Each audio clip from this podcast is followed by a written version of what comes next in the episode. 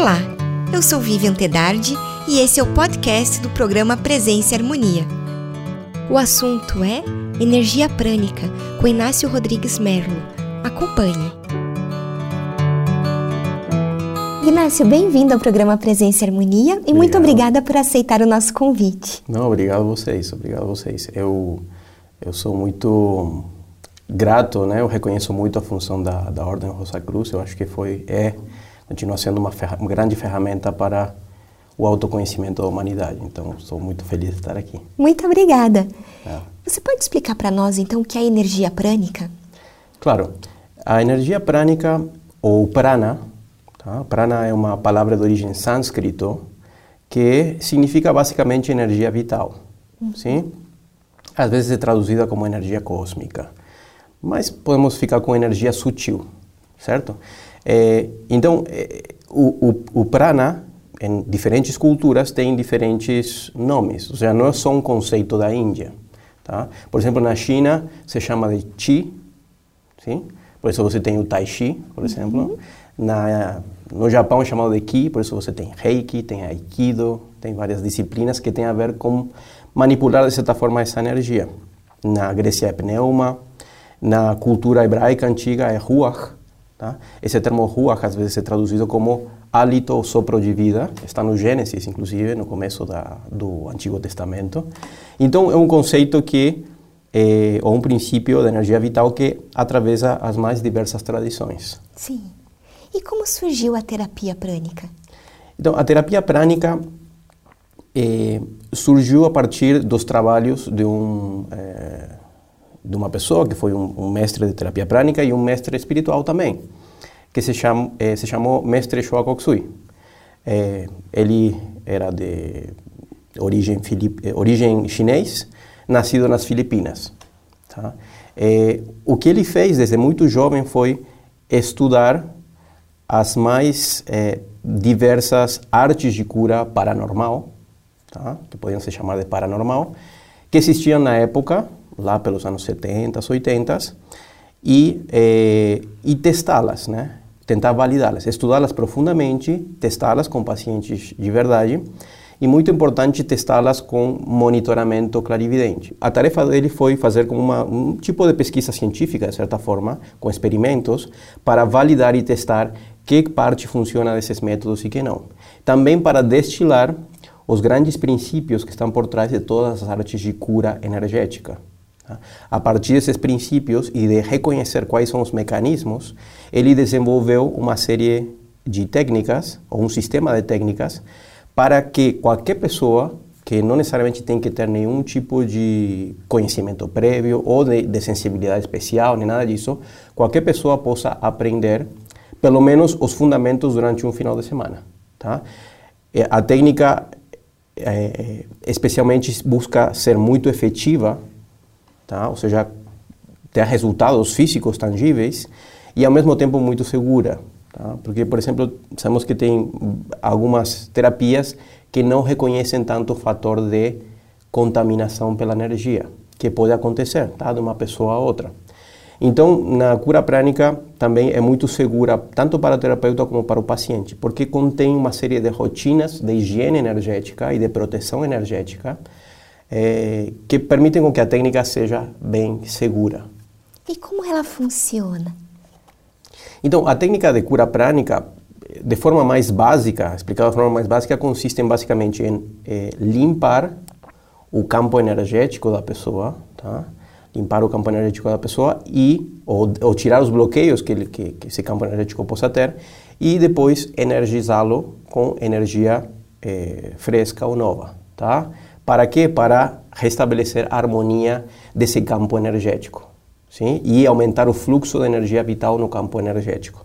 Essa seria a parte mais básica. Obviamente, a, a, a técnica envolve muito mais do que isso, mas esses seriam como os grandes princípios: limpeza ou purificação por um lado e energização pelo outro. Então, eh, o que está por trás da cura prânica eh, é o reconhecimento de que, assim como temos um corpo físico, visível, material, também temos um corpo energético invisível ou imaterial. É, a vinculação que tem o corpo energético com o corpo físico é muito íntima, ou seja, o que acontece em um tende a se manifestar, tende a ter um reflexo no outro, certo? Então, por exemplo, se eu faço, se eu me faço um corte, vamos supor, o que pode se ver clarividentemente que acontece é que na região onde eu tenho um corte começa a sair luz ou energia, tá? Começa a sair um vazamento, né? Um vazamento de energia e a região começa a ficar cada vez mais escura, mais cinzenta, certo? É, então, o que acontece no físico tem um reflexo no campo energético. Clarividentemente, pode-se ver que tem uma, é, um lugar onde está ficando mais cinza, mais escuro e tal. Também acontece muito ao contrário, ou seja, o que acontece no campo energético tende a se manifestar no corpo físico. Então, por exemplo, o mestre Shoa conta uma das experiências que ele teve com um paciente que veio se atender, eh, foi que ele encontrou o fígado energético, tá? a parte energética do fígado, com uma congestão de energia, tá? um excesso de energia em determinados locais e uma ou, de energia suja, gasta, contaminada, e uma falta de energia em outros locais do fígado. Então, sem o, o paciente saber, o Master falou simplesmente vai no médico, vai. A gente não pode dar diagnósticos médicos. Sim. É, simplesmente falamos sobre a energia. Então, ele falou, vai no médico, eh, faz os exames correspondentes. Tá? A pessoa fez os exames e eh, não apareceu nada.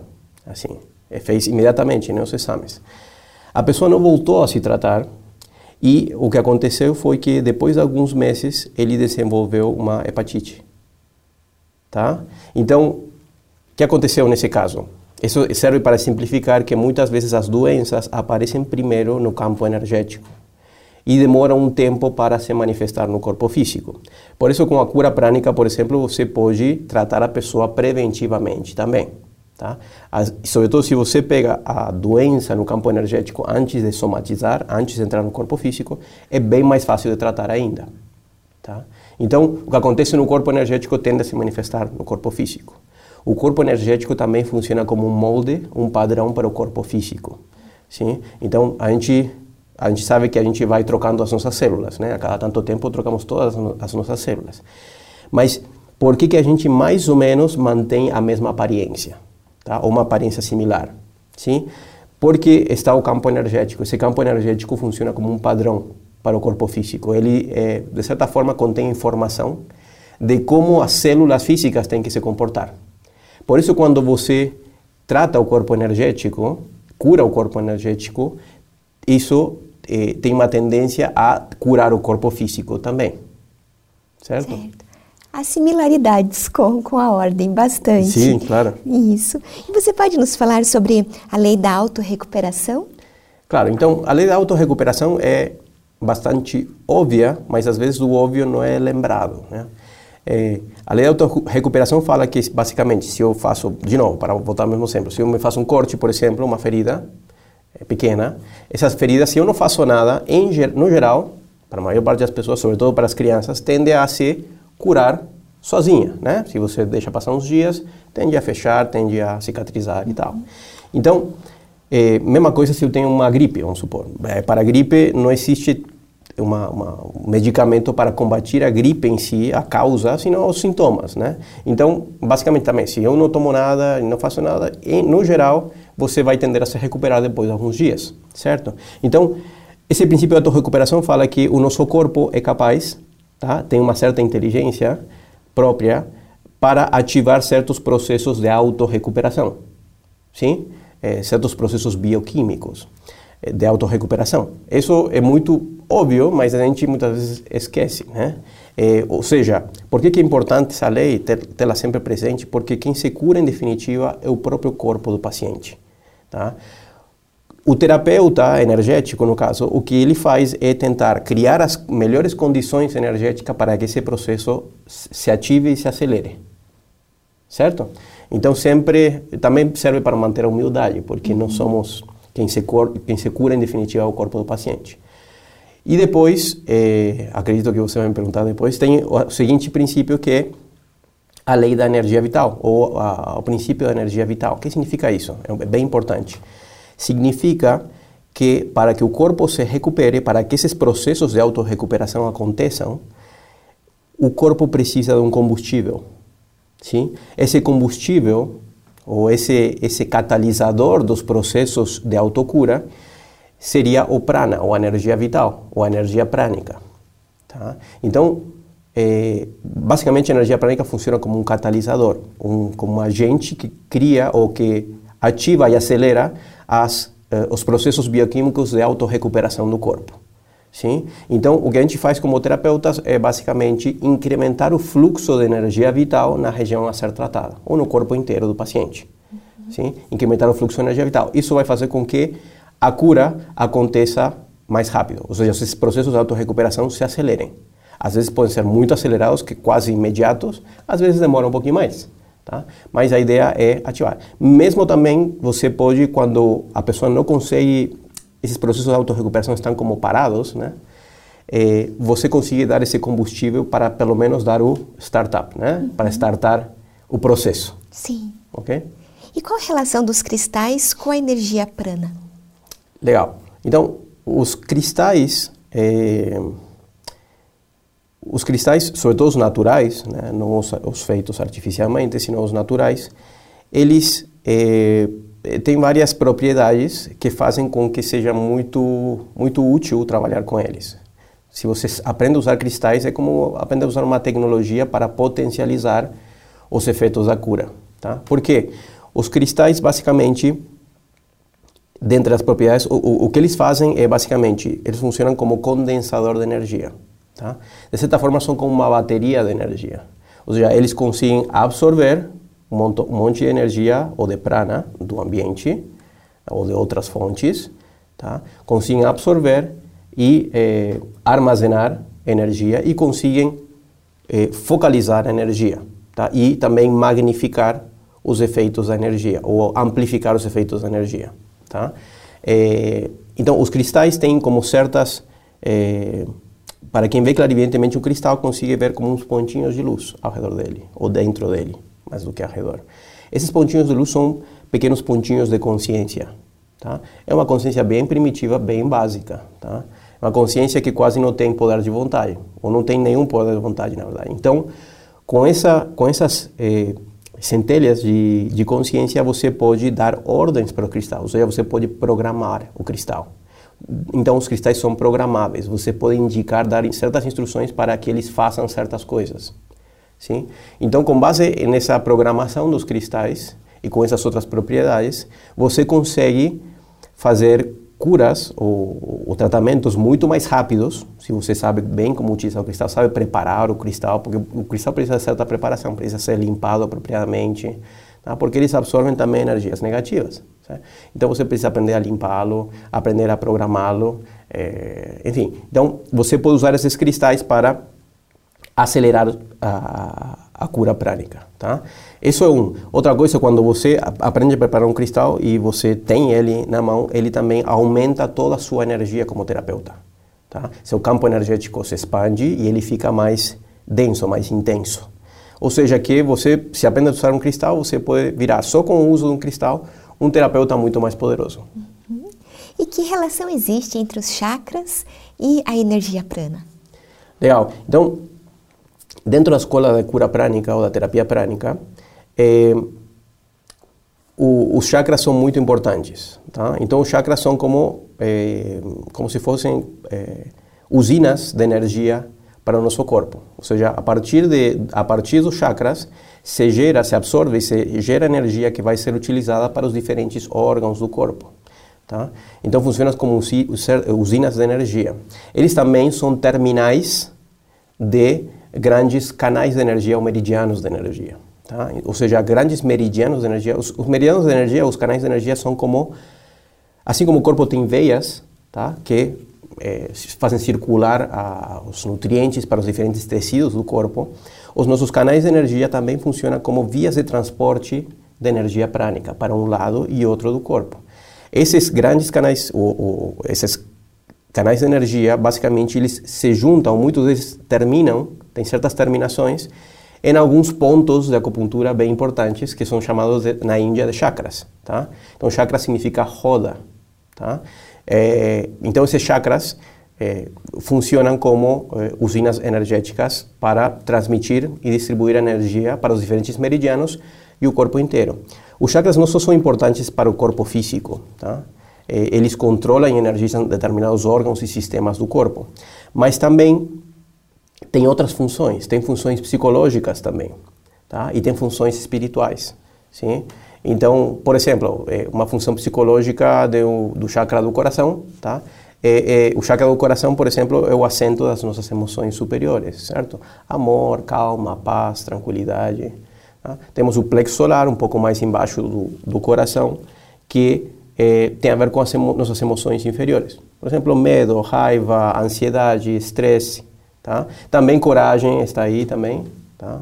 Também tem emoções inferiores positivas. Okay?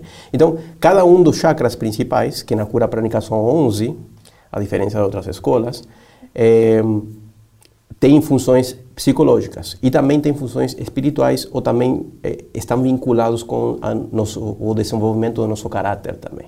Tá? Por isso são tão importantes para a prática espiritual, para, des, para o desenvolvimento interior também. Quando os chakras estão equilibrados, estão fortes, estão desenvolvidos, a gente desenvolve determinadas virtudes de caráter, tá? E isso que está por trás de uma das a outra escola, vamos falar assim, do mestre Shoa Koksui, que é o é, Arhatic Yoga, ou Yoga Arhática, que basicamente com o conhecimento profundo da energia e dos chakras, você vai desenvol se desenvolvendo energeticamente, interiormente, para se tornar uma pessoa mais integrada, tá? Ser uma pessoa muito mais amorosa, muito mais compassiva, por um lado, muito mais inteligente, criativa e ao mesmo tempo também com muito maior poder, né? Constância, eh, foco e todas essas virtudes de caráter que fazem com que a gente consiga concretizar o que a gente quer para nossa vida. Então, a, a cura prânica e essa escola de energia não é só uma terapia, tá? Só para vocês entenderem. É também uma escola de desenvolvimento interior, uhum. ou de desenvolvimento pessoal através do conhecimento e as aplicações energéticas. E a chama verde, ela tem uma função específica na terapia prânica? Então, é, a chama verde, ou vamos falar assim, a fogueira verde, uhum. é, sim, se usa quando você não tem, se usa como uma ferramenta, é, como um dispositivo para você eliminar energia suja ou doente, tá?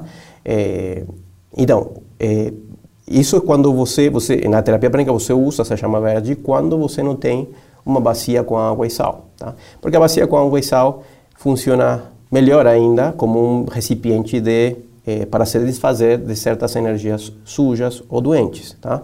Você precisa se desfazer dessas energias porque senão, do contrário, quando você tira essas energias do paciente, elas tendem a voltar para o paciente, tá? Elas estão conectadas com o paciente ainda. Então você precisa um médio para se desfazer dessas energias. O que faz a água é absorver energia Tá? E o que faz o sal é desintegrar essa energia. Tá? Então, o, a, o fogo verde funciona como um substituto. Quando você está com pressa, não tem uma bacia com água e sal, você pode usar essa fogueira verde, que na, nos cursos a gente aprende como fazê-lo e tal, como fazer um fogo verde poderoso. É, então, o, o, verde, a cor verde, ou prana verde, serve justamente e tem a função principal de quebrar a energia ou desintegrar a energia. Sim? Então, cada cor eh, cada prana de cor cumpre uma função específica ou tem determinadas propriedades específicas. Isso a gente vê com muita profundidade no segundo nível da cura prânica, que se chama cura prânica avançada, onde a gente, onde a gente aprende a usar pranas de diferentes frequências ou de diferentes cores para ter um efeito muito mais rápido sobre o, a saúde do paciente, tá? fazer curas muito mais rápidas e tratar casos muito difíceis, tá? com essas energias de diferentes frequências. Então o prana verde tem, é, é muito usado porque tem essa função de como dissolver, se, separar, quebrar a energia.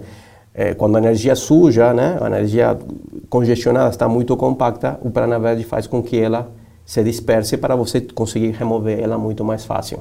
Tá? E tem outros pranas de outras cores que têm outras propriedades. Por exemplo, o vermelho é uma cor que é, dilata, né? expande, que ajuda na circulação, que fortalece. É, o prana azul, por exemplo, é de certa forma o contrário ao vermelho. Ele se inflama, né? contrai, ajuda a coagular o sangue. Tá? Tem várias outras funções. Então, você está vendo cada cor, cada prana de cor tem suas, é, suas propriedades e você tem que aprender a usá-las também para, para não causar problemas. Tá? tá? E tem alguma técnica da terapia prânica que a pessoa pode aplicar em si mesma? Sim, claro. É, na verdade, nos cursos a gente aprende não só fazer é, cura ou terapia em outras pessoas, sino também na gente mesmo. Então, tudo que a gente aprende pode ser aplicado na gente. O que eu posso compartilhar aqui, algo para que vocês tenham alguma, né, alguma experiência, por exemplo, quando a gente está estressado, por exemplo. Tá? O estresse é uma energia também. Tá? Não é só uma emoção, é uma energia, se manifesta como uma, uma energia. E geralmente está localizada essa energia, sobretudo no plexo solar. O plexo solar seria como seria o chakra que está mais ou menos na área oca entre as costelas, tá? Tipo 10 centímetros aproximadamente embaixo do, do meio do peito, um pouco para baixo, tá? Onde está a boca do estômago. Então, esse chakra, como eu falei, está vinculado às emoções inferiores. Então, uma coisa simples que você pode fazer para é, tirar um pouco essa energia de estresse e se sentir mais calmo, por exemplo, é você pegar uma bacia com água e sal, tá? É, depois a bacia, por favor, não usem para cozinhar nada disso. Tente usar só para esses propósitos. É, e basicamente você faz como um movimento, pode fazer um movimento assim, sem se tocar, movimento de remoinho, tá? E jogar na bacia com água e sal, tá? Só de fazer esse movimento, tá? Imaginem que vocês estão tirando como uma nuvenzinha, tá? Uhum. Só de fazer esse movimento, durante algumas vezes, tá? Vocês vão ir percebendo que vocês vão acalmando, tá? Então, essa é uma forma rápida de fazer um pouco de autocura. Sim. Obviamente, tem técnicas mais sofisticadas, mas isso aí pode ser utilizada rapidamente, pode ser testada por vocês, tá?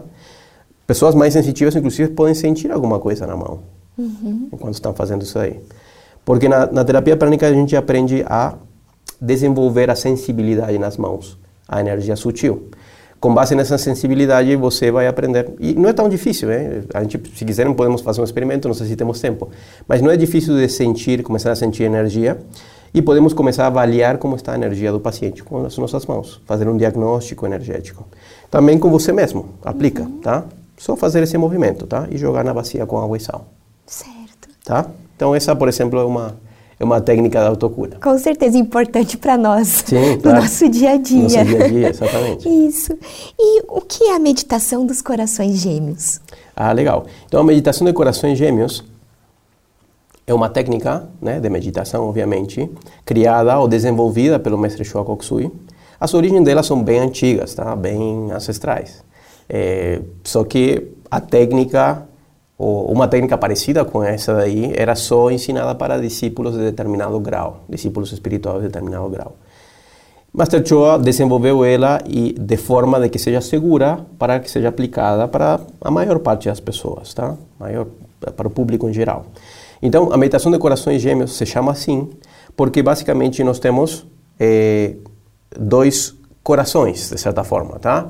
É, um seria o nosso chakra do coração. Nosso chakra do coração está vinculado, como falei, com as emoções superiores, tá? Alegria, paz, calma, amor, compaixão, misericórdia, tá? É, e sobretudo com as nossas emoções, com o amor para as pessoas que estão próximas da gente, certo? Nossos filhos, nossos parentes, nossos amigos, tá? A gente até pode sentir alguma coisa no coração quando a gente está sentindo amor, uhum. né?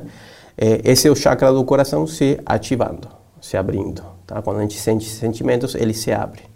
Tá? Então, esse seria como o nosso coração emocional.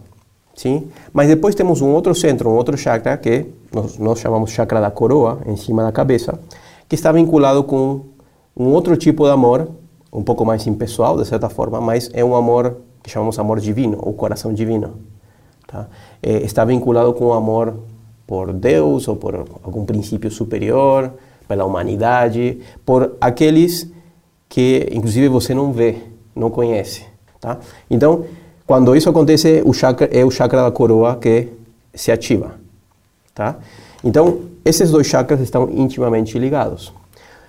Para que que a gente quer ativar esses chakras, principalmente o chakra da coroa? Então, o chakra da coroa é quando ele está ativado, a gente pode começar a experimentar certas experiências espirituais, tá? Experiência de união divina, de expansão de consciência, é também chamado de iluminação, tá?